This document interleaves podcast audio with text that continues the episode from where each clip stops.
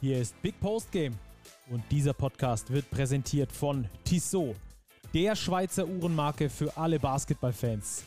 Als Partner der FIBA und offizieller NBA-Zeitnehmer ist Basketball für Tissot mehr als nur Sport vom Tip-Off bis zur Crunch-Time, sondern Lifestyle. Die sportliche Kollektion mit eigenen NBA-Uhren spiegelt das perfekt wider. Schaut mal rein unter www.tissotwatches.com. Und jetzt geht's los. Einen sportlichen guten Tag raus in die Basketballnation. Wir haben ja schon angekündigt bei unserer letzten, bei unserer letzten Folge, dass wir hier vielleicht einen Gast haben und äh, Host erstmal wie immer dabei. Robert, grüße dich. Servus, Stucky. Ja, Gast wäre ja fast schon fast, fast schon verkehrt, würde ich sagen. Ja, wir erwarten einen Gast heute, ja, Prominenz aus der BBL. Soll nochmal gehen um das Zukunftspapier, das wir in der letzten Folge ja schon mit Martin Romich diskutiert haben.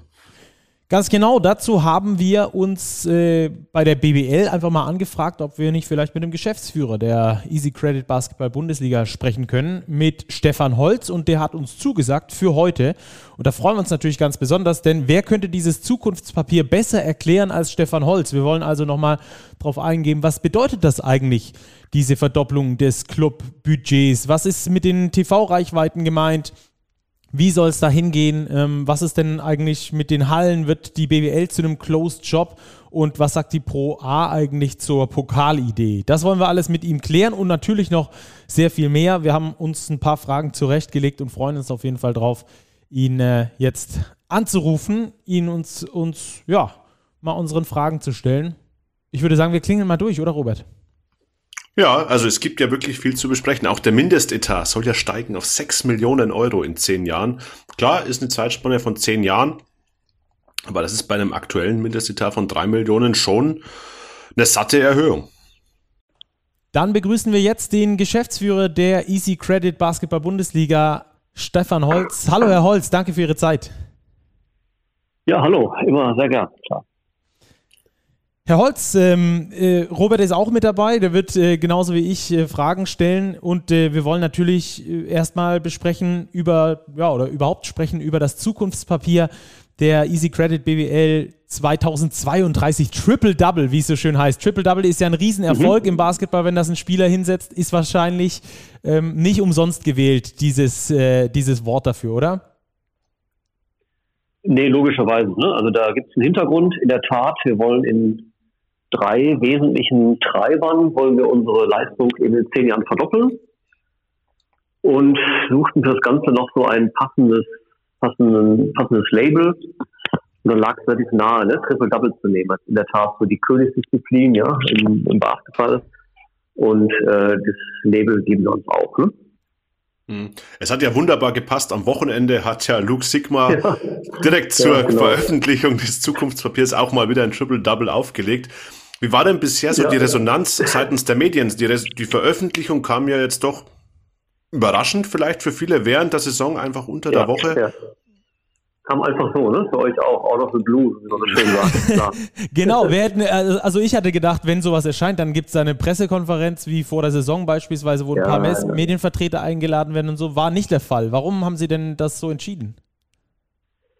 Ja, in der Tat, kommt so einfach profan, ne? kam die Meldung von uns am letzten Freitag. Ähm, also logischerweise so ein Thema macht man normalerweise mit Trommelwirbel und irgendwie größerer Bühne. Aber wir haben uns entschieden, ähm, da wir am letzten Montag, Dienstag ähm, die Clubs zusammen hatten auf einer Strategietagung, auf so ein bisschen Offside in Österreich-Winkel, das ist im Rheingau, und hatten mal dann zwei Tage Zeit, mal ähm, in Ruhe uns Gedanken zu machen. Das Ganze war auch dann natürlich vorbereitet in mehreren Workshops über eine relativ lange Zeit. Und wir sind am Dienstag weit gekommen. Ne? Also es ist ja auch nicht immer klar, wie weit man so auf eine Tagung kommt und ob es ganz konkrete Dinge gibt oder ob wir dann mit manchen Dingen noch nicht so ganz einig sind. Also wir sind ähm, sehr weit gekommen und dann war es eigentlich klar, dass wir auch kommunikativ rausgehen und erfahrungsgemäß, nicht, wenn man dann doch viele Clubs und äh, Vertreter zusammen hat, dann äh, sickert doch das eine oder andere Mal durch. Ne? Das ist ja völlig menschlich und normal. Und wir wollten vor dem Spieltag, der dann Freitagabend begann, das Wochenende ging, wollten wir eben mit der Meldung draußen sein, ne? bevor es um so bruchstückhaft das eine oder andere durchsickert. wollten wir schon das Gesamtbild dann so in die Welt setzen. Ne? Und deswegen haben wir uns entschieden, jetzt relativ schnell, also da hat dann Schnellheit, Schnelligkeit der Schönheit irgendwie, die Schönheit geschlagen. Ne? Also dann schnell rauszugehen und sehr klar eben auch die Fakten zu kommunizieren. Mhm. Wie war bisher das Medienecho darauf? Ja, auch durchaus überrascht, aber ähm, sehr gut. Ne? Ähm, also ich werde die eine oder andere Geschichte jetzt auch im Nachgang noch machen, mit euch logischerweise als unser Leitmedium. Ähm, wir werden es mal so ein bisschen nacharbeiten ne? und das nochmal ein wenig erläutern. Also in der Tat so ähm, ein relativ großer Aufschlag, was wir auch erwartet haben. Ne? Das ist ja kein kleiner Wurf. Und gerade die Themen, über die wir auch noch sicherlich sprechen werden, Mindestetat, Halle, das ist ja schon auch ein, ein großer Schritt, den wir, den wir machen wollen. Ne? Da gab es schon eben in den Medien schon auch ähm, ja, so ein Nachhall. Ähm, es war unter anderem auch Top-Meldungen bei den Kollegen von Sponsors am Montag im Newsletter.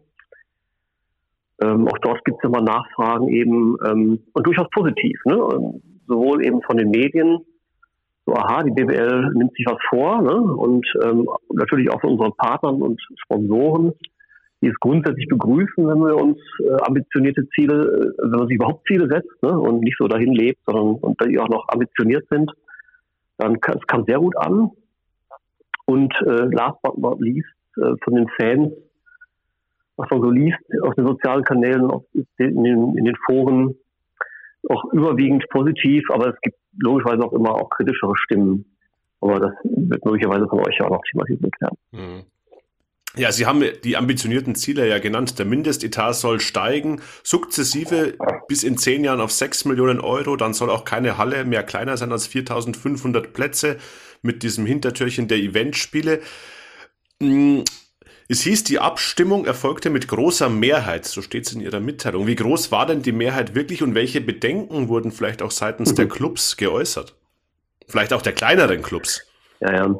Also wir ähm, legen ja grundsätzlich keine Abstimmungsergebnisse offen, außer es war jetzt mal einstimmig. Ähm, aber es war jetzt schon eine, eine, ähm, keine, keine knappe Mehrheit. Es gab die eine oder andere Enthaltung, die können wir jetzt sozusagen dann auch nicht zu den, zu den Plus, ähm, zu den Zustimmungen dazu zählen. Aber wirkliche harte Gegenstimmen, das waren ganz, ganz wenige.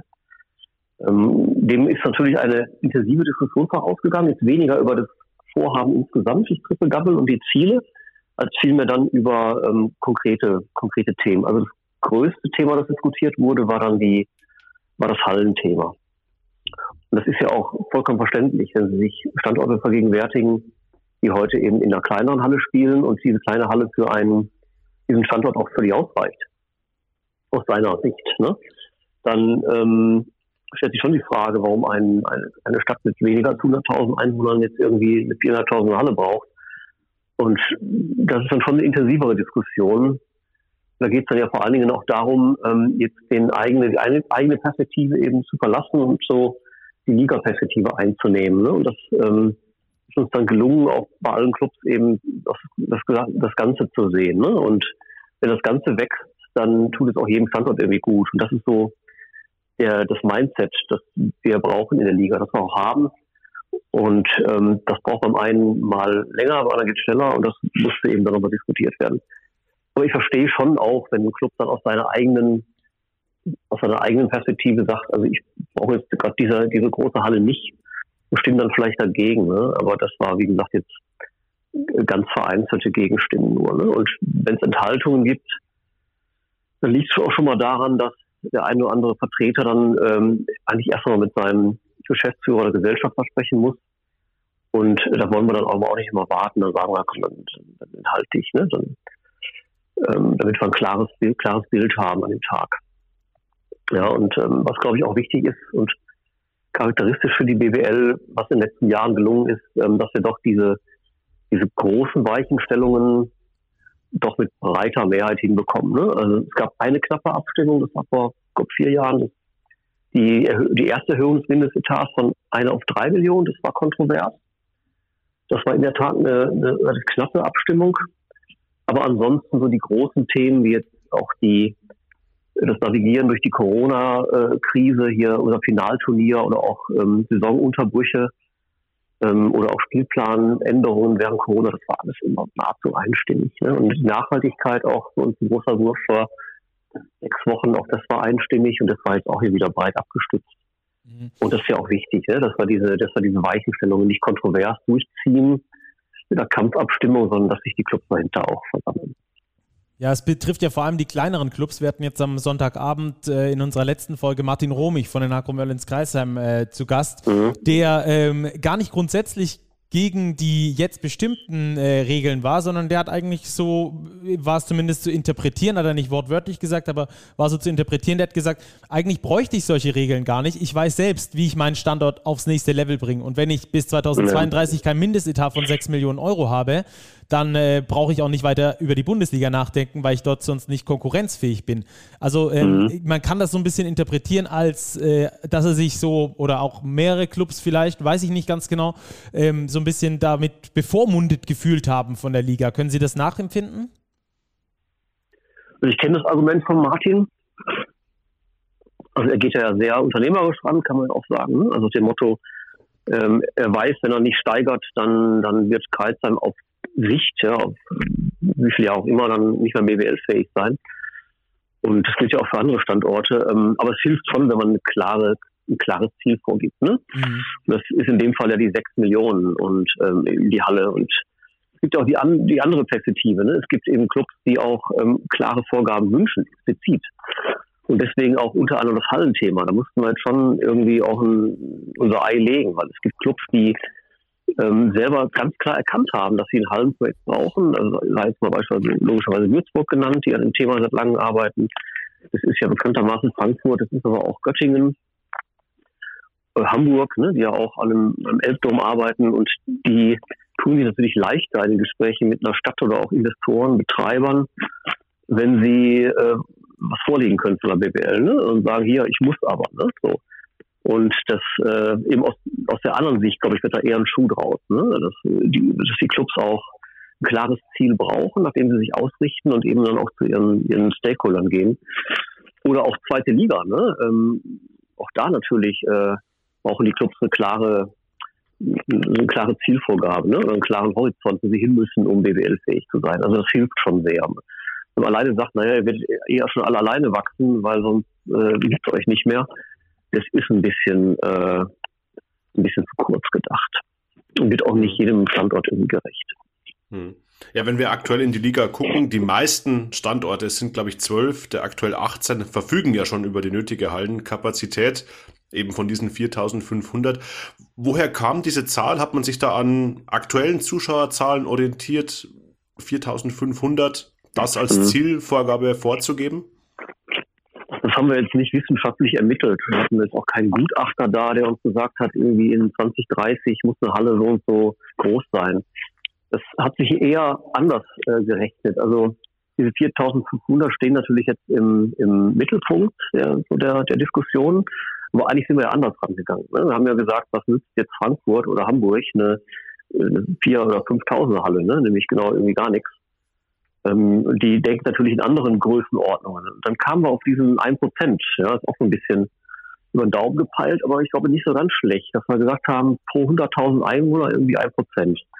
Also wenn du 700.000 Einwohner hast wie Frankfurt, dann, dann wäre es mindestens, ne? mindestens eine 7.000 Halle. Und dann haben wir eben gesagt, okay, aber dann mit einer Mindestgröße, ne? so, weil, äh, was ich, Einwohner hat Fechter, wenn sie wieder aufsteigen würden, da braucht dann ja keine, keine, ich, ne? Genau, ja, dann brauchst du dann ja keine 15 Leute Halle, ja. So insofern auch Quatsch. Und dann kamen wir eben auf diese Mindestgröße, was ja sich so ein bisschen orientiert, also an den Projekten der letzten Jahre, was so an neuen, an neueren Hallen gekommen ist. Das ist so Heidelberg, ne, das ist so, oder auch eine Halle in Ludwigsburg, die ja nicht so alt ist, oder auch Rostock, die jetzt, oder Chemnitz, die neuen, die ja in größeren Stadthallen dann noch spielen so 5000 fanden wir so ein bisschen zu groß irgendwie und dann 4000 zu klein und dann kam man irgendwie so auf viereinhalb. Also es ist relativ pragmatisch gewesen. Ne? Also hinter steht jetzt nicht irgendwie so ein wissenschaftlicher Ansatz oder ein Gutachten. Und ich glaube, eine ganz vernünftige Zahl, die so irgendwie auf den ersten Blick auch, auch Sinn ergibt. Aber eben mit dieser 1%-Regelung, was aber auch wieder eben bei 7000 gedeckelt ist, weil Hamburg braucht jetzt auch, oder Berlin braucht jetzt auch keine 30.000 Halle. Ne? Also insofern in diesem Korridor diesen Korridor sollten die BWL-Hallen dann eben als Mindestgröße immer, ne? mehr geht ja immer, aber als Mindestgröße eben, eben, eben sein. Mhm. Diese 4500 waren ja eine äh, harte Zahl, die man dort äh, rauslesen konnte.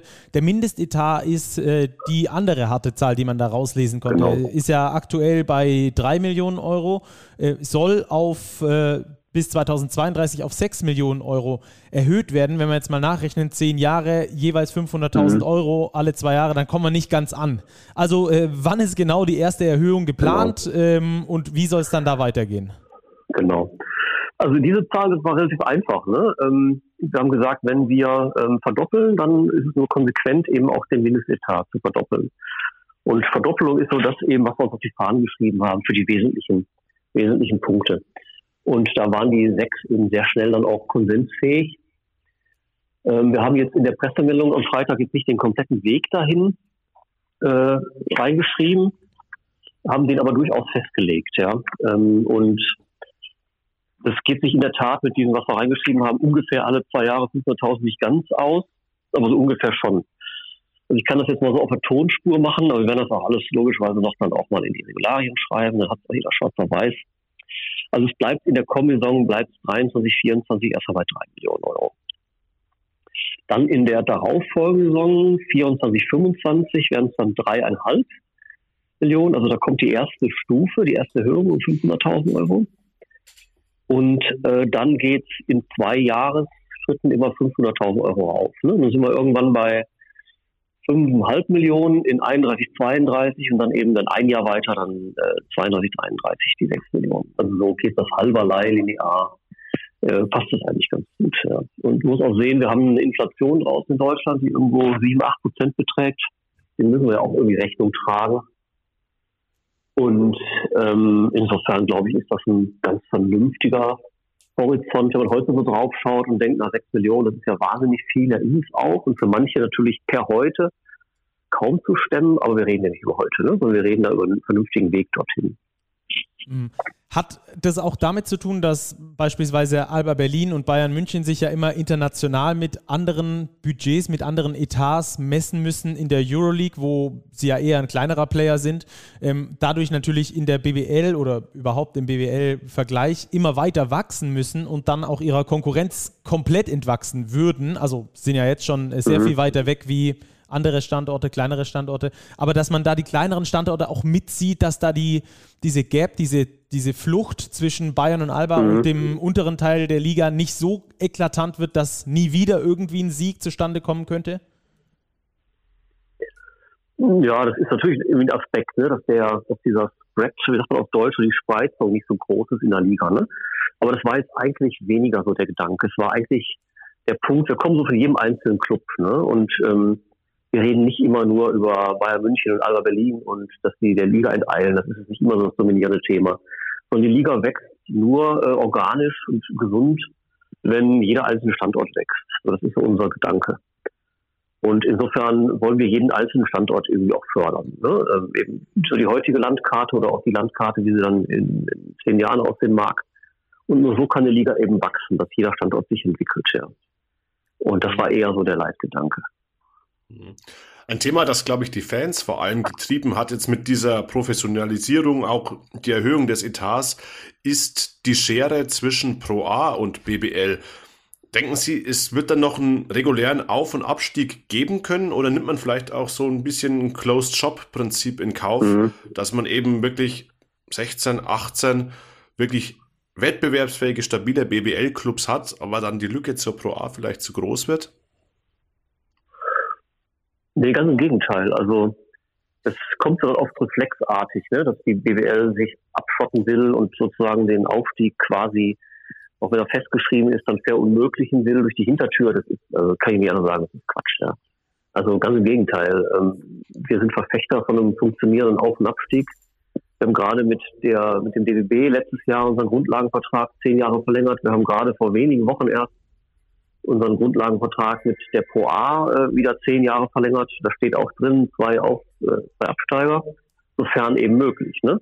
Und jetzt werden wir das nicht aushöhlen, ja, durch, äh, also überhaupt nicht der Punkt, ja. Sondern ganz im Gegenteil. Ähm, die letzten vier Aufsteiger, die wir bekommen haben, also das Hamburg, Chemnitz, Heidelberg, Rostock, die liegen ja fast alle jetzt schon hier, ne, in diesem Bereich der, der zehn Jahres äh, Perspektive. Also alles durch die Bank, tolle äh, Standorte, toll geführt, toll gemanagt ähm, und eine Bereicherung viermal für die BBL. Ne? Also es hat ja dann in den Fällen hat ja exzellent funktioniert. Und das ist ja das, wo wir auch hinwollen. Ne? Ich glaube auch, es hilft jetzt einem ambitionierten Zweitligisten oder Projekt, wo auch immer es steckt, ja, in den Ligen, genau zu wissen und diese klaren Leitplanken zu haben. Aha, da muss ich hin, ja. Und ähm, das wirkt ja auch diesen Standorten ja irgendwie einen Plan, zehn Jahresplan aufzustellen mit ihrer Stadt, mit ihren Investoren und ich glaube, das hilft, ja. Und ähm, ich kann mal berichten von äh, war eine meiner Lieblingsgeschichten, ja, vor einigen Jahren ruft mich eine ein Bauamt einer mittelgroßen deutschen Stadt an, ja. Ich dachte erst, das sei so ein, so ein, so ein Radio-Comedian, ne? aber war dann, war dann echt. Und der sagte dann, äh, ja, äh, wir überlegen, eine Halle zu bauen, was äh, müssen wir da machen? Und diese Frage müssen wir auch beantworten. Wenn da ein Club oder ein, eine Stadt sich eben melden, ganz seriös und sagen, wir haben eine BWL-Perspektive, wir finden Basketball für unsere Stadt eine, ein, wichtige, ein wichtiges Ding und würden das gerne in der BWL etablieren, äh, dauerhaft, was müssen wir da machen? Und da kann ich nur sagen, keine Ahnung, also momentan ist es 3000, kann sich aber ändern. Da kann der Bauamtsmensch überhaupt nicht mit anfangen, ja. Und äh, jetzt gibt es eben eine ganz klare Perspektive und eine klare, eine klare Aussage. Wenn jemand eben BBL spielen möchte, dann muss er das und das erfüllen. Ne? Und das ähm, ist Planbarkeit. Das finde ich seriös und professionell. Und ich denke, das hilft eben einem ambitionierten, einem ambitionierten Zweitligisten. Ne? Und ich kann also nur sagen, also diese reflexartigen Dinge da, die BWL macht die Tür zu, das ist ja, ich kann da irgendwie so beide Seiten ein bisschen verstehen. Zum einen wird es auf lange Sicht wahrscheinlich keinen zufälligen Aufsteiger mehr in Anführungsstrichen geben, weil ja. da muss eine lange Planungsphase dahinter sein, da muss es, glaube ich, über Jahre aufgebaut werden um dann schlussendlich äh, aufsteigen zu können. Andererseits kann sich die BBL natürlich erstens nicht an anderen Ligen orientieren und vor allem nicht äh, an einem äh, in der Pro A in Anführungsstrichen ebenfalls wieder als Bremsklotz. Also wenn man immer sagt, ja, dann muss halt der, die Gap darf nicht zu groß werden, zwischen BBL und, und Pro A und dann orientiert man sich an der Pro A runter. So funktioniert es halt dann auch nicht, dass man weiterkommt. Also ich kann da irgendwie beide Argumente mhm. ganz, gut, äh, ganz gut nachvollziehen. Ähm, Herr Holz, lassen Sie äh, uns doch äh, zur nächsten, äh, zum nächsten Punkt weiter, weiterkommen. Zu den Medienzahlen. Auch die sollen sich ja äh, verdoppeln. Mhm. Ähm, jetzt gibt es ab der kommenden Saison einen neuen Medienpartner, Dein, äh, der da mit dabei ist. Ich denke, dass der neue Medienpartner da keine unwesentliche Rolle spielt, oder? In den Überlegungen. Nee, in der Tat. Also ähm, gut, wir hätten die Ziele jetzt auch so gesetzt, wenn es, äh, wenn es keinen neuen Medienpartner gäbe. Ne? Ähm, aber es ist schon so, dass wir natürlich uns von Dein Wachstum erhoffen. Deswegen, ähm, vor allen Dingen aus diesem Grund sind wir auch gewechselt ja, und haben die Entscheidung getroffen, nach neun Jahren Magenta dann eben zu einem neuen Anbieter zu gehen, weil es eine ganz klare Wachstumsstory dahinter gibt, die jetzt keine, keine garantiert, aber an die wir auch glauben. Ne? Und insofern spielt das natürlich schon Hand in Hand, ja. Aber ich kann euch natürlich auch sagen, dass ähm, dieses Strategieprojekt, das hat begonnen in die erste Sitzung gab es im Februar 20. Ne? Also da gab es ja unsere ja, berühmte Vision 2020, beste Nationalliga Europas. Und dann war 2020, da haben wir uns überlegt, ja, what's next? Ne? Da haben wir uns relativ früh im Jahr 2020 angefangen, mit einigen Clubs in der Arbeitsgruppe zusammenzusetzen und überlegt, was so die nächste, der nächste Schritt wäre. Also das war 20. Ne? Da wissen wir ja alle, was im März 20 passiert ist. Und da hatten wir zwei Jahre lang irgendwie auch andere Sorgen. Und das Thema kam dann, haben wir anderthalb Jahre weggepackt und kam dann im letzten, nach dem letzten Sommer, im Herbst 21, haben wir wieder angefangen, an dem Thema weiterzuarbeiten. So mit Dein haben wir abgeschlossen im Mai. Die Gespräche mit Dein wurden so aufgenommen im Februar. Also daran äh, seht ihr, also es ist ein halbes Jahr vorher, haben wir auch schon dieses Ziel Verdoppelung, Triple-Double, hatten wir relativ schnell so entwickelt. Das ging eigentlich, das war schon, das war schon letzter Herbst, ne? dass wir da eigentlich wussten, wo wir hingehen. Und das war noch unabhängig von, von dem Dein-Thema. Aber es passt natürlich super zusammen, ne? weil Dein steigt hier nicht ein, um die, um die Zahl der Telekom-Nutzung zu matchen, sondern das ist ganz klar. Das muss äh, mehr werden. Wir wollen mehr Leute erreichen mit der BWL und das muss eine BWL auch. Ja, das gibt eine BWL auch her. Und wir lassen uns ja, wir geben uns auch nicht mit dem zufrieden, was wir heute haben. Ne? Insofern, das greift schon, schon gut ineinander. Ne? Ja, das Ohne dass ich jetzt sagen will, dass Dein jetzt auch genau die verdoppelten Pay-TV-Zahlen oder so sich vorgenommen hat. Aber es geht schon irgendwie in diese Richtung. Ne? Also Dein tritt hier und, und Axel Springer tritt hier nicht an, um sozusagen das Plateau nur zu halten, ne? sondern auf dem Plateau muss es weitergehen. Mhm. Sieht ja auch so ein bisschen so aus, als würde dieses Zukunftspapier ist ja über zehn Jahre geplant, äh, als ob man dann da auch dem neuen Medienpartner sagt, mit diesem Zukunftspapier, hey, bei uns soll es wirklich vorangehen. Es lohnt sich da auch äh, langfristig dran zu bleiben. Also finde ich aus der Idee auch eine gute, eine gute Idee, auch selbst wenn es nicht äh, direkt mit, mit Dein abgestimmt war. Genau, ja, ja. Also ich hatte das äh, logischerweise auch vor der Veröffentlichung damit Christian Seifert abgestimmt oder ihn informiert. Und äh, das passt natürlich alles. Also ich finde es großartig. Das ist genau das, was sie auch sehen wollen. Ne? Wir sind da angetreten, gemeinsam, um die BWL aufs nächste Level zu, zu bringen. Und ähm, das ist dann ja auch schlüssig, dass wir uns auch committen ne? und eine Strategie nach außen geben. Hm. Gibt es da schon Neuigkeiten zu vermelden, abseits den bekannten Sachen mit Dein, dass eben Kooperationen mit reichweitenstarken Medien der Springer-Gruppe, mhm. frei verfügbaren Highlights. Gibt es darüber hinaus schon was, was Sie sagen können, wie diese Verdopplung ähm, geschafft werden soll?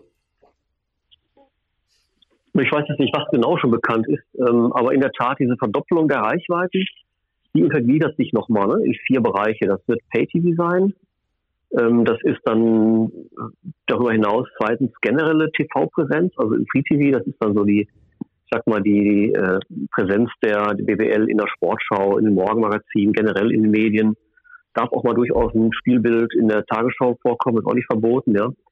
Dann haben wir als drittes Thema, das haben wir jetzt genannt, äh, Digital Klassik, also es ist dann, sind die Websites im Wesentlichen und dann der gesamte Bereich Social Media. Und ähm, da glaube ich sogar ist eine Verdoppelung noch irgendwie, gerade im letzten Bereich, noch jetzt ziemlich äh, gut möglich, ja, also noch ziemlich un unambitioniert. Da werden wir mal schauen, man wächst ja aus sich heraus schon, ne? auch ohne dass wir irgendwas dafür tun, wächst ja Social Media schon stark. Der Kuchen insgesamt ja größer wird. Und dann müssen wir uns mal angucken, wenn wir die Verdopplung schon eher haben, dann müssen wir das neu definieren. Aber in der Tat äh, wollen wir ja sehr die, die BWL, das ist ja so unser Mantra, so ein bisschen aus der Blase holen. Ne? Und äh, eben über die Medien, die uns ja begleiten, wie logischerweise ihr ne, und auch andere, wollen wir ein bisschen auch in der, in der öffentlichen Wahrnehmung stärker stattfinden lassen. Oder ganz platt gesagt, so die BWL soll ein Stück weit Thema auf dem Schulhof sein. Und damit müssen wir aus der, wie wir immer sagen, aus der Bubble, ne, aus der Blase unserer bestehenden Fans raus. Wir müssen weitere Menschen erreichen und die eben nicht sofort ein Pay-Abo abschließen. Das geht logischerweise immer noch über das klassische Fernsehen und es geht über, ähm, geht vor allen Dingen über die digitalen sozialen Medien. Und da wird ähm, die Bildgruppe insbesondere wird da eine wesentliche Rolle spielen, in denen dem Basketball stärker präsent ist. Und der zweite Reichweitenpartner von Dein wird die ARD sein. Wobei ARD auch nicht immer nur da das erste ist. Ne? Der ARD besteht aus einer ganzen Reihe von, von äh, Landesmedienanstalten, Landesrundfunkanstalten, also die SWRs und WRs dieser Welt. Und ein großer, großer Player, den wir natürlich im Blick haben, ist sportschau.de. Also eine große Sportplattform, die auch äh, massiv ausgebaut wird innerhalb der ARD. Und dort wird eine, wird eine BWL auch wesentlich präsenter sein. Ja. Ähm, weil wir immer sagen müssen, Vorsicht, ne, redaktionelle Unabhängigkeit. Da wird eine Redaktion wird da nichts vorgeschrieben. Eine Redaktion ist immer in Deutschland unabhängig, das ist auch gut so. Gerade auch bei Springer. Aber insgesamt ist da schon äh, der Gedanke, dass eine, dass eine BWL da mit ihren, mit ihren Stories äh, ganz anders auch eben, eben auftaucht. Ja, dafür dann Damit ja auch, auch, irgendwie in der, in der Relevanz. Ne? Also eine BWL kann man anders nennen, muss irgendwie relevanter werden, ne? so im, generell in, deutschen, in der deutschen Öffentlichkeit. Und dafür ist dann auch dieser zusätzliche äh, mindestens eine Social Media Mitarbeiter ähm, dann auch eingeplant, der ja genau. auch im Triple Double äh, vorkommt. Ja, genau. Auch das, also das zielt in der Tat äh, auf Dein. Also das Konzept sieht dort vor. Können wir jetzt mal so einen Schritt tiefer gehen, dass ähm, es wesentlich mehr digitale Inhalte geben wird. Das ist so ein Kernkonzept von Dein. Das hat uns auch, ähm, das war auch so ein wesentlicher Grund, der uns echt überzeugt hat. Also die Clubs werden in beide Richtungen. Sie werden sehr viel Inhalte von Dein erhalten. Ähm, und es gibt da gleich nochmal ein Beispiel. Aber die Clubs werden auch verpflichtend Inhalte, viel mehr Inhalte produzieren müssen. Also es ist eine völlig andere Denke, ja. Heißt jetzt beispielsweise so Spielvorberichte. Wir machen das heute so, dass ähm, wir mit unseren Spieltagsredakteuren ja auf unserer Website und auf allen Kanälen ähm, so Vorberichte schreiben zu jedem Spiel. Ne? Das wird es in Zukunft nicht mehr geben, sondern es kommt alles an Vorberichten, kommt von deinen und immer mit Bewegtbild. Also es ist immer Bewegtbild ist King, ja. Und das wird jetzt so, äh, Achtung, ja, neuer Begriff, Content Desk, das wird so auf eine Plattform gestellt. Ähm, sowohl alles, was Dein produziert, wird dort draufgestellt und auch von den Clubs dann abrufbar sein, auch von uns. Und wir und die Clubs, wir werden auch eigene Inhalte draufspielen. Also insbesondere auch äh, während des Spiels ähm, äh, Realtime-Highlights, also Near Live, sagt man auf Deutsch, also praktisch ne, quasi live während des Spiels Ausschnitte. Mhm. Das können wir heute schon, aber das können werden wir ersetzen durch ein Müssen. Und das ist ein völlig anderer Ansatz, eben zu sagen, die Clubs müssen gewisse Inhalte sowohl downloaden als auch uploaden in dieses Desk, ja. Und das kriegst du mit einem, ich sag mal, mit einem halben Praktikanten dann einfach nicht mehr hin und da brauchst du eine Stelle. Das hätten wir auch fast jetzt gar nicht verpflichtend werden müssen. Das ist den Club, den Club total klar. Und nahezu alle haben auch da mindestens einen oder ganze Abteilungen schon, die großen Clubs. Aber es hilft dann schon auch, da das Bewusstsein zu schärfen und zu sagen, da braucht es einfach einen äh, digitalen Content Manager, Managerin. Auch das wieder in Richtung Aufsteiger eher gedacht. Ne? Zu sagen, ihr müsst dann einfach auch BWL-fähig sein. Weil das, was da Social Media von deinen oder mit deinen auf uns zukommt, das ist mit dem, Status quo manchmal nicht, äh, nicht in allen Fällen zu stemmen. Hm. Ja, das zielt, glaube ich, auch genau in die Richtung, was Christian Seifert auch immer sagt. Die BBL muss während der Woche präsent sein. Die Geschichten werden von Richtig. Montag bis Freitag erzählt und nicht eben am Spieltag. Genau. Und da ist es genau, glaube ich, das passt da alles, also das zahlt da genau drauf ein. Ja, genau. Und deswegen machen wir das. Und also die BBL ist ja heute schon eine Content-Maschine wie hier in Köln, ja, mit 10.000 Uploads in, in der Saison, viele Clubs auch schon. Aber das wird alles noch deutlich mehr. Ja. Und vor allen Dingen dann auch verpflichtend. Und da braucht es dann eben auch die entsprechenden Kapazitäten. Ja, ein Punkt an diesem Deal mit Dein ist ja auch, dass ein gewisser Anteil der Erlöse in die Nachwuchsarbeit gehen soll. Ich meine, es sind 10 Prozent, mhm. korrigieren Sie mich gerne. Ähm, Gibt es da schon Pläne, wie das aussehen soll? Mhm. Ähm, ja und nein. Also das ist in der Tat ähm, auch ein ganz wesentlicher Aspekt, dass ein Teil der Lizenzvergütung aber eigentlich obendrauf nochmal. Also die Lizenzvergütung ist so schon absolut okay, mehr als okay. Und darüber hinaus wird es einen Teil geben, ganz grob gesagt, so zehn Prozent der aus den Basketball entfallenden Erlöse. Also es wird so sein, dass sie sich, wenn sie sich bei Dein registrieren, dann ab nächsten Jahr, dann werden sie relativ früh dann bei der Registrierung gefragt, was ist ihre Sportart von unserem Portfolio, die Sie verfolgen möchten, also Handball, äh, wir, Volleyball oder Tischtennis und dann kannst du ankreuzen, eben eine der vier oder, oder alle oder keine. Also.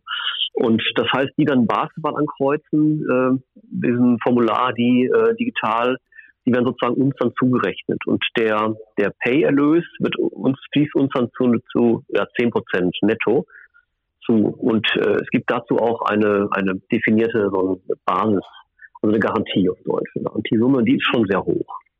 Die ist schon im ersten Jahr nahezu siebenstellig. Also da fließt nochmal richtig, richtig Geld. Und Dein denkt da eben auch sehr langfristig und sagt, das soll jetzt nicht sozusagen in den Abgründen der BWL und der Clubs verschwinden, sondern das wollen wir eben zweckgebunden, zielgerichtet einsetzen. Und je mehr Menschen eben auch Basketball spielen, ähm, und desto mehr äh, werden sich auch am Ende dafür interessieren, so mehr werden auch irgendwie dann Basketball schauen wollen. Also wir wollen da auch so ein bisschen die, die Breite und die Grassroots irgendwie angehen miteinander. Und das ist ja auch eine, für einen Medienpartner ist das ja eine, eine innovative Denke. Also wer macht das schon? Das finden wir herausragend. Das war auch ein großer Pluspunkt bei der Entscheidung für Dein. Ne? So, wie war das jetzt genau? Also, das ist ganz klar von Dein ins weggebunden. Es muss in den Nachwuchs fließen. Ähm, aber darüber hinaus, wie wir das jetzt machen, ob jetzt jeder Club davon ähm, dasselbe bekommt oder ob wir das noch weiter weggebunden machen in, in Nachwuchsprogramme. Wir wollen ja noch, das haben wir ja geschrieben, wir wollen noch stärker in die, in die Grundschulen rein. Wir wollen auch über die Standorte hinaus äh, so Regionalentwicklung betreiben. Das kostet ja am Ende alles Geld, ja. Und da redest du dann auch über Stellen. Aber das müssen wir nochmal im, im nächsten Schritt besprechen. Es ist nicht alles, was wir jetzt entschieden haben, schon so bis in die letzte Verästelung festgelegt.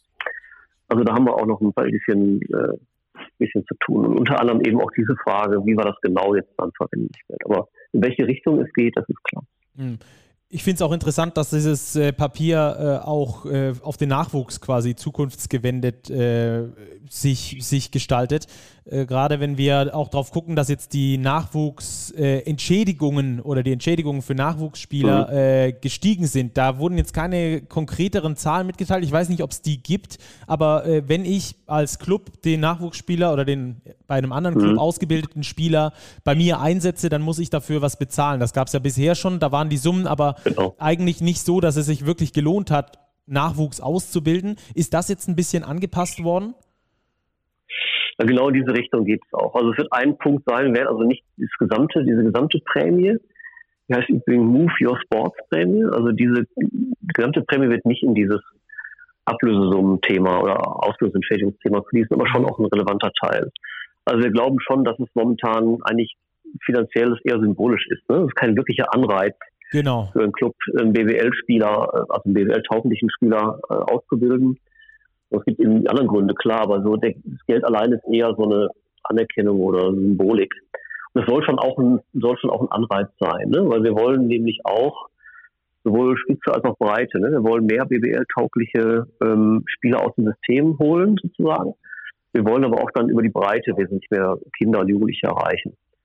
Ähm, und gerade dieses Spitzenthema, das wollen wir auch dann am Ende ist es dann auch wieder ein Geldanreiz, ne? wollen wir das auch über, über Ablösesummen festgelegt dann steigern, auch signifikant. Aber da müssen wir noch mal so ein bisschen rechnen, ne? was da genau möglich ist und was da geht. Äh, heute ist ja auch schon ein bisschen Geld im Topf. Ähm, über die eben ja Verpflichtungs- und Nachverpflichtungsprämien für Ausländer, die wir im System haben. Da müssen wir mal ein bisschen rechnen, ne? was da so, was da wirklich dann machbar ist. Okay. Aber es wird schon, wird schon signifikant sein. Ja, das ist auf jeden Fall schon mal, glaube ich, ein gutes Zeichen auch äh, für Clubs, dann weiter Spieler auszubilden. Im Fußball lohnt sich das ja so ein bisschen zumindest bei manchen. Genau. Ähm, äh, das wäre natürlich super, wenn das im Basketball auch so wird. Ähm, lassen Sie uns noch zum nächsten Thema ähm, rüberkommen. Wir wollen natürlich auch über die, den internationalen Erfolg sprechen, der verdoppelt wird. Mhm. Bisher haben wir über sehr vieles gesprochen, was klar in Zahlen festgehalten wurde, was klar nachvollziehbar war. Jetzt haben sich natürlich sehr viele gefragt, was soll diese Scorecard sein? Genau. Wie misst man internationalen Erfolg mhm. und wie soll der sich dann verdoppeln? Ja, auf die Frage habe ich mich schon gefreut. Ich hatte auch am Wochenende bei einem oder anderen Kollegen von Magenta schon dachte, das Thema vertieft man dann beim nächsten Mal.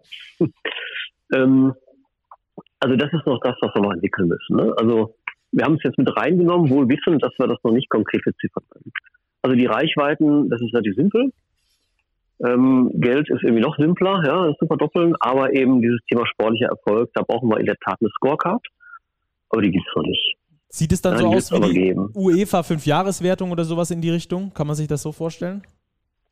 Ja, ich kenne die jetzt nicht im Detail. Ja, also wir werden uns natürlich mal anschauen, also was ist der Hintergedanke? Ne? Wir haben ja gesagt, so, was macht eine Liga attraktiv? So sind wir mal rangegangen.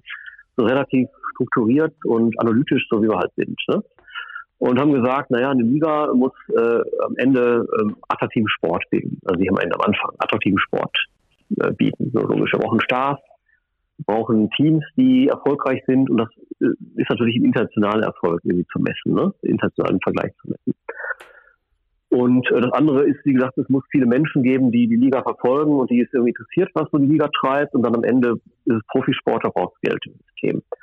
So, und also das waren so die drei Treiber einer Liga, wenn man ganz analytisch mal sieht. Ne? Und das Thema Attraktivität haben wir uns überlegt, ja, wie misst man das?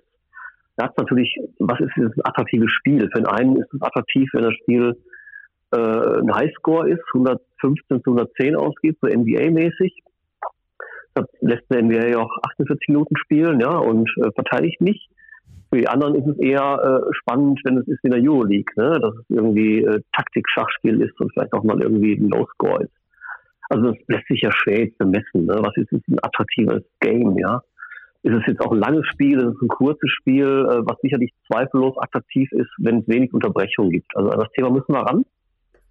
Ja, ähm, das ist ja auch ist echt ein Thema, dass wir sagen, so ein Spiel, so was zwei Stunden zehn geht, ohne Overtime, weil andauernd da Instant Review geschaut wird oder weil die Schiedsrichter laufend beraten ähm, oder weil complaint wird oder was auch immer oder, oder die Auszeiten nicht eine Minute, sondern drei dauern.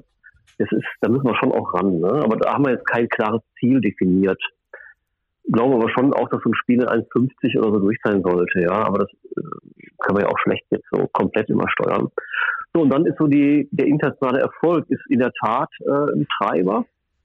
Ähm, wissen wir auch im Vergleich aus anderen Ligen. Und das werden wir über eine Scorecard. Äh, das, am Ende wird es so sein, dass du für einen, einen Platz in der Euroleague, ein Ranking oder ein Final Four im Eurocup-Finale, im Champions League Final Four, im FIBA Cup äh, irgendwie dann Punkte bekommst. Ne? Und dann ähm, werden wir das darüber mal messen, dann werden wir so einen Ausgangswert festlegen und dann diese Punkte sozusagen verdoppeln. Also das ist so der Gedanke dahinter.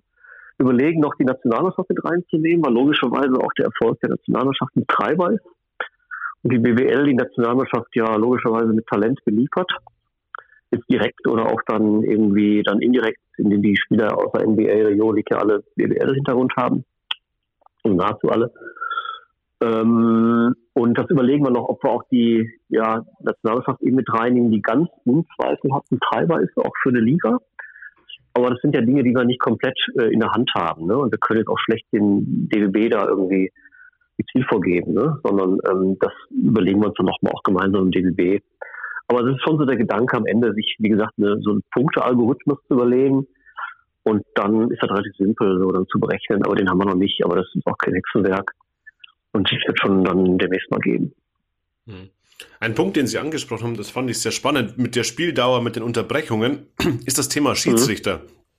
Wir haben ja in Deutschland mhm. einen Schiedsrichterpool in der BBL, glaube ich, der sehr, sehr gut ist. Ähm, wie soll denn in diesem Bereich die Entwicklung aussehen? Die Vereine, die Liga, die Strukturen werden immer professioneller. Die Schiedsrichter sind in der Regel keine Vollprofis. Gibt es da auch ja. Visionen für die nächsten zehn Jahre? Ne, zehn Jahre jetzt nicht. Ne? Also ähm, das Profi-Schiedsrichterwesen, das ähm, ist, stellt sich bei uns wirklich nicht ernsthaft. Ich glaube, das gibt so der Basketball in Deutschland jetzt auf Sicht auch nicht her. Weil ja viele Kolleginnen und Kollegen, die pfeifen, ja dann natürlich einen Job haben, ne? aber das ist dann ja auch nicht immer so der, der Fulltime- und Lebensmittelpunkt-Job. Ne? Das ist schon Schiedsrichterei, ist dann schon auch ein, ein wichtiger Bestandteil ihrer, ihrer Karriere, ihres Lebens. Ähm, das ist aber in der Tat ein Thema, das wir uns schon auch anschauen, ne? weil wir brauchen schon in der WWL 30, 30 Schiedsrichter eben auch auf Top-Niveau. Ne? Thema gehört uns ja nicht alleine, sondern die Schiedsrichter ähm, werden, kommen natürlich aus dem DWB-System und werden über ein Referat gesteuert, das sowohl dem DWB als auch uns gehört. Also es ist eine relativ komplexe Struktur. Ähm, wir sind auch mit dem DWB auch im Rahmen der, der Gespräche im Grundlagenvertrag übereingekommen, dass wir uns da mal gemeinsam Gedanken machen, ähm, wie wir das Thema so ein bisschen zukunftssicherer aufstellen. Auch im Referat oder in der, im Monitoring der Schiedsrichter, in der Qualitätssicherung wird viel äh, von Ehrenamtlern gemacht ne, oder von Ruheständlern. Das ist jetzt vielleicht nicht mehr so ganz äh, in der BWL im Jahre 2022 folgende angemessen. Das müssen wir schon wahrscheinlich ein bisschen professionalisieren und denken schon auch darüber nach, ähm, da vielleicht die eine oder andere Stelle auch zu schaffen. Ähm, aber das wird immer nur im Schulterschutz im DBB gehen, was auch völlig in Ordnung ist. Und ähm, wir diskutieren das gemeinsam im DBB, wir jetzt die Gesamtstruktur, also nicht nur das Pfeifenpersonal, sondern auch sozusagen das Drumherum, die Qualitätssicherung, insbesondere Ausbildung, Qualitätssicherung, Schulung, aber auch so Themen wie, ich sag mal, strategische Steuerung. Ne? Also wir wollen, dass ein Spiel eben ein bisschen schneller durchläuft, ja, und ähm, dass wir so Dinge eben auch äh, steuern können miteinander. Und das ist, ähm, das ist schon ein Thema, ja. Dann haben wir jetzt eigentlich nur noch zwei äh, Dinge zum Wettbewerb, die wir zum Schluss noch, zu, zum Schluss noch besprechen wollen. Ja. Zum einen in der äh, Basketball-Bundesliga sind jetzt ab der kommenden Saison Play-ins angesagt. Äh, ich habe mich darüber sehr gefreut, muss ich sagen, weil ich eher die mhm. Vorteile sehe als die Nachteile. Ja. Hat man nochmal zwei spannende Spiele, vor allem die äh, um den siebten, achten Platz rum, ähm, die dann in den Playoffs äh, historisch eh eher schneller rausgehen, ähm, haben dann nochmal zusätzliche Spiele. Ähm, wie soll da der Modus ganz genau aussehen und was versprechen mhm. Sie sich als Liga davon?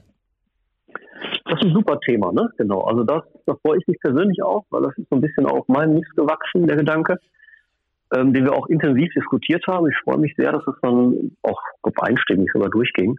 Also es ist, glaube ich, eine ganz coole Idee, dass wir sagen, wir wollen so ein bisschen die Spannung erhöhen. Es sollen mehr, es soll bei mehr Spielen in der regulären Saison ähm, um was gehen sozusagen erhöhen wir nochmal die Spannung, dass es dann nicht nur um Platz 8, sondern auch noch um Platz 10 geht. Ne? Und wenn man sich mal so einen Fall anschaut, wie letzte Saison Würzburg, die äh, ja fast schon irgendwie abgestiegen waren und auf einmal mit einem neuen Coach eine äh, Aufholjacht starten Und am Ende wäre das, eine, das wäre genauso eine Story gewesen, ne, die noch in Richtung Platz 10 gegangen wäre.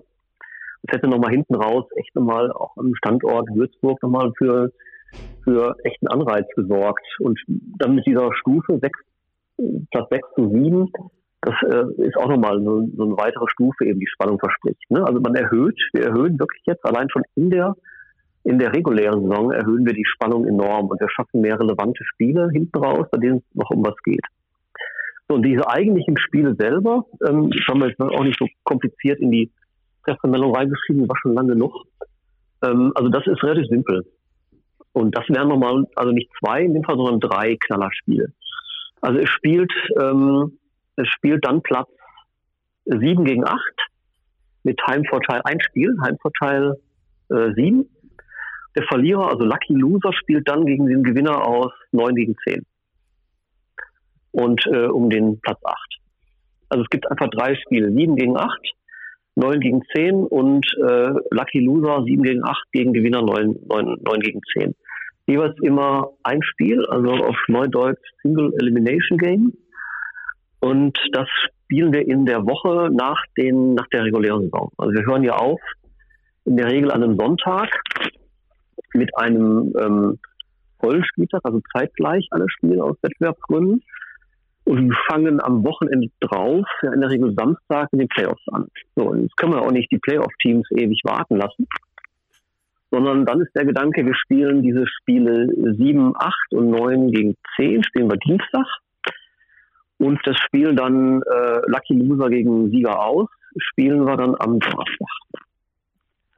Das heißt, wir haben am Dienstag zwei, Donnerstag ein Spiel und das sind sicherlich dann also das zu schlachten, ne? da knallt Und da glaube ich, das äh, sind noch, ist mal ein Highlight. Haben wir jetzt auch nicht komplett neu erfunden, muss ich gestehen. Ne? Gibt schon äh, in der NBA äh, Play-in-Tournament oder auch NFL Wildcard Games. Ähm, sag mal, was diese beiden großen äh, Entertainment-Maschinen sich so überlegen, das kann so ganz falsch auch nicht sein. Und ähm, insofern äh, machen wir das jetzt auch. Okay. Äh, zwei Fragen dazu. Ähm, bei Platz 9 gegen 10 wird wahrscheinlich auch der neunte Heimvorteil haben. Ähm, wie ist es Klar, dann beim ja. dritten Spiel? Die, ähm, die, da ist der Lucky Loser dann im Heimvorteil, weil er über. Ja, okay. Genau. Ja, und genau. Ähm, und äh, wenn jetzt äh, angenommen 8 gegen 7 gewinnt, startet 8 auf dem siebten Platz in die Playoffs, spielt dann gegen den Tabellenzweiten, ja. richtig?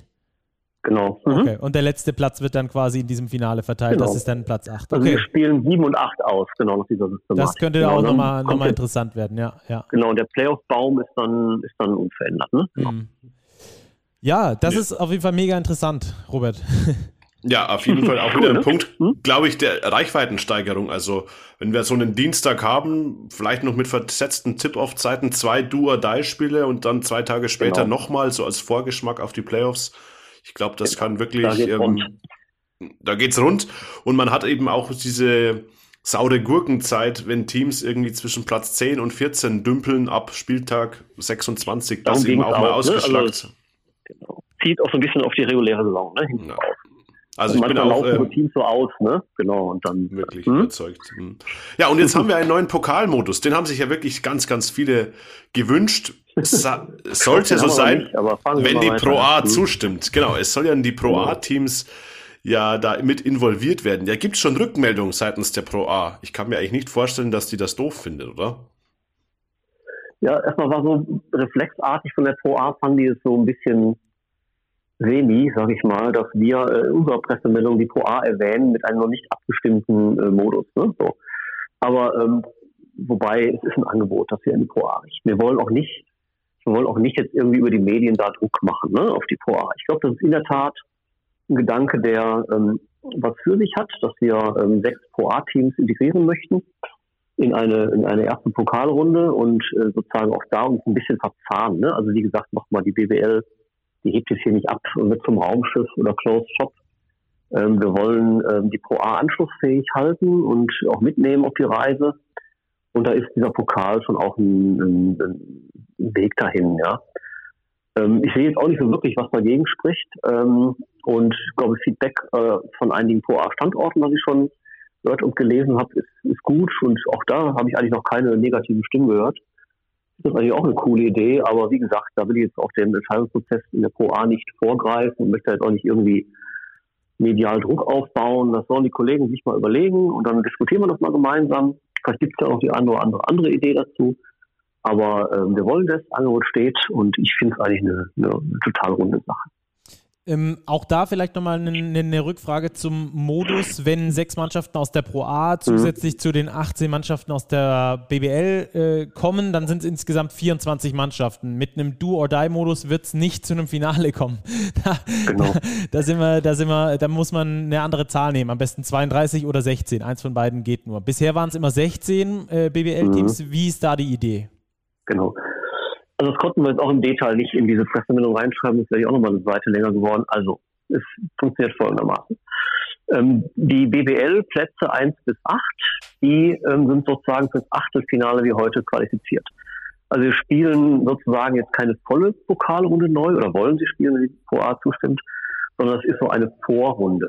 Das Kind hat jetzt noch keinen Namen, das hat so Arbeitstitel Pre-Pokal. Pre irgendwie auch noch ein doofer Name oder Pokalrunde Null ist noch döver. Also es braucht schon noch auch ein cooles Label. Und dann spielen in der Tat die Plätze BBL 9 bis 18, also auch die beiden Absteiger. Und die Plätze Pro A 1 bis 6, das wären dann nämlich 16 Teams, mhm. spielen dann eine äh, Runde, eine Vorrunde. Und die acht Gewinner äh, treffen dann im dann wirklichen Achtelfinale auf die BWL 1 bis 8. Es soll so über zwei Lostöpfe funktionieren, dass ähm, die BWL-Plätze 9 bis 16 sozusagen ein Lostopf sind und die beiden Absteiger 17, 18 plus dann die B Pro A, sorry, Pro A 1 bis 6. Äh, haben wir dann einen zweiten Lostopf, also zwei Achter Lostöpfe und dann spielt immer ein Pro A-Team, Schrägstrich Absteiger, gegen ein BWL-Team mit äh, Heimrecht, garantiertem Heimrecht Pro A respektive Absteiger. Okay. So Und dazu ist dann natürlich als Grundlage die vorhergegangene Saison ähm, ausschlaggebend. Logisch, Logisch genau. Ja. Mhm. Okay. Ja, sehr interessant. Auf jeden Fall. Ähm, da würde mich freuen, wenn das mit diesem Pokalmodus klappt. Wir sind da ja schon länger dran äh, und betonen das immer wieder. Auch äh, die Kollegen von Magenta Sport sind da auch immer wieder dran und äh, erwähnen das. Äh, und umso besser, dass, dass wir da erhört werden. Wahrscheinlich haben sie nicht uns oder, oder so erhört, aber die breite Mehrheit, die das wollte. Ja, wir leben ja auch nicht auf dem Elfenbeinturm. Ne? Schauen uns ja schon an, was so irgendwie diskutiert wird, und auch bei euch und in den Leitmedien. Aber das ist so ein Gedanke, den, den hatte ich immer schon auch. Ich habe immer in meinen diversen Interviews zum Pokal, ihr wisst ja auch, dass ich ein Fan des Pokals bin, ich habe immer gesagt, das hat Reserven. Und das ist noch nicht Ende der Weisheit, ähm, sowohl eben unten als auch oben beim Top 4. Ähm, das ist ein Thema, das hat enorme Reserven. Das findet unser neuer Medienpartner, findet Pokal geil, wenn ich das sagen darf. Und ähm, ich glaube, das war jetzt mal so ein, so ein erster Schritt zu sagen, wir öffnen das nach unten. Ähm, wie gesagt, wenn die Pro A dem folgen mag, ich hoffe. Und dann wäre das in der Tat auch was, das glaube ich so allen irgendwie alles so reflektiert, was so gefordert wird und den Leuten gefällt und was wir auch so hier empfangen haben. Mhm. Gab es da irgendwie Abstimmungen nochmal mit, mit Dein auch zu diesem Pokalmodus? Die sind am Schluss die, die es dann übertragen. Die haben, da gab es bestimmt auch die eine oder andere Stimme, die gesagt hat, da muss ein anderer Modus her. Also hatte Herr Seifert zumindest bei uns im Podcast schon mhm. erwähnt, dass er da auf jeden Fall hinterher sein wird. Nee, das haben wir jetzt nicht gemacht, um da dein jetzt irgendwie einen Gefallen zu tun. Es kommt schon aus uns heraus. Aber es zeigt ja eben auch, dass die, dass Dein die BWL, dass wir in vielen Dingen gleich denken, dass der Christian Seifert und ich ähm, oft so parallel denken und dieselben Ideen haben, wie es mit der BWL weitergeht. Das passt schon ganz gut. Ne? Also ich wusste es gar nicht, dass es bei euch so auch schon gefordert hatte. Ähm, wir reden das eine oder andere Mal über das Top 4, dass da auch noch was geht. Ähm, aber so die Erweiterung nach unten, das war schon so ein Thema auch bei uns. Was, wie habe ich ja seit Jahren auch immer schon mal so platziert und mal drüber nachgedacht, laut öffentlich, dass das irgendwie so, ein, so eine Idee wäre.